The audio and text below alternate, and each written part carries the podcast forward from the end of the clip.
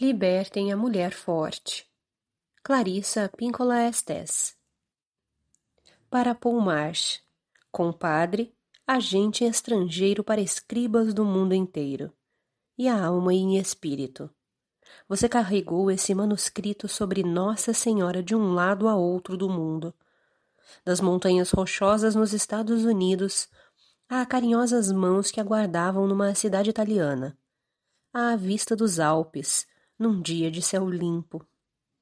Uma cidade que muito tempo atrás colocou La Madonina, a pequena Madonna, no alto de uma flecha de campanário. Ela atuando como a força norteadora da cidade.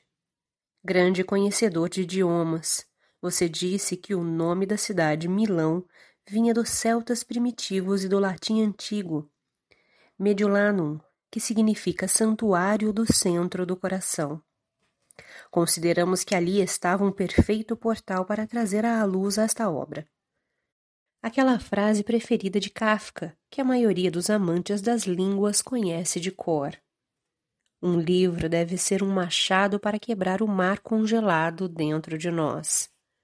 Isso mesmo. A ilustre pequena Madonna no alto da Catedral de Milão, contemplando de cima a cidade. Está radiante, de mãos abertas. Sua auréola estrelada refulge, e ela tem uma lança feroz com a lâmina afiada em cruz, para fazer exatamente isso por nós.